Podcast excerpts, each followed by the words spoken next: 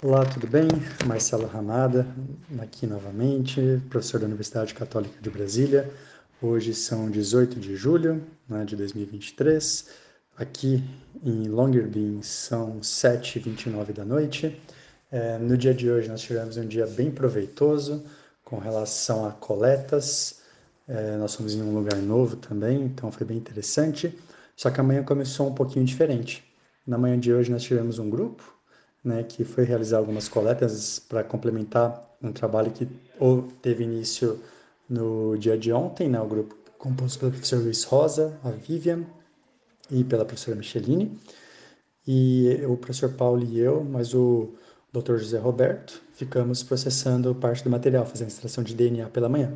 À tarde, todos fomos juntos a uma nova localidade, próximos de algumas antenas, né, que fica mais afastado da cidade, onde nós temos uma altitude mais elevada, né? estivemos próximos a 400 metros acima do nível do mar e com uma vegetação bem rica, bem interessante, onde todos pudemos realizar coletas ali, algumas coletas mais de solo e rochas, outras coletas de plantas.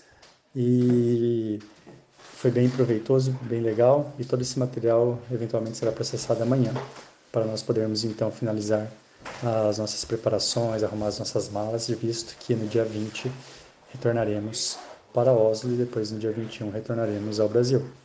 Então foi bem legal, né? tem sido uma experiência muito proveitosa em vários sentidos e tem sido bem interessante isso.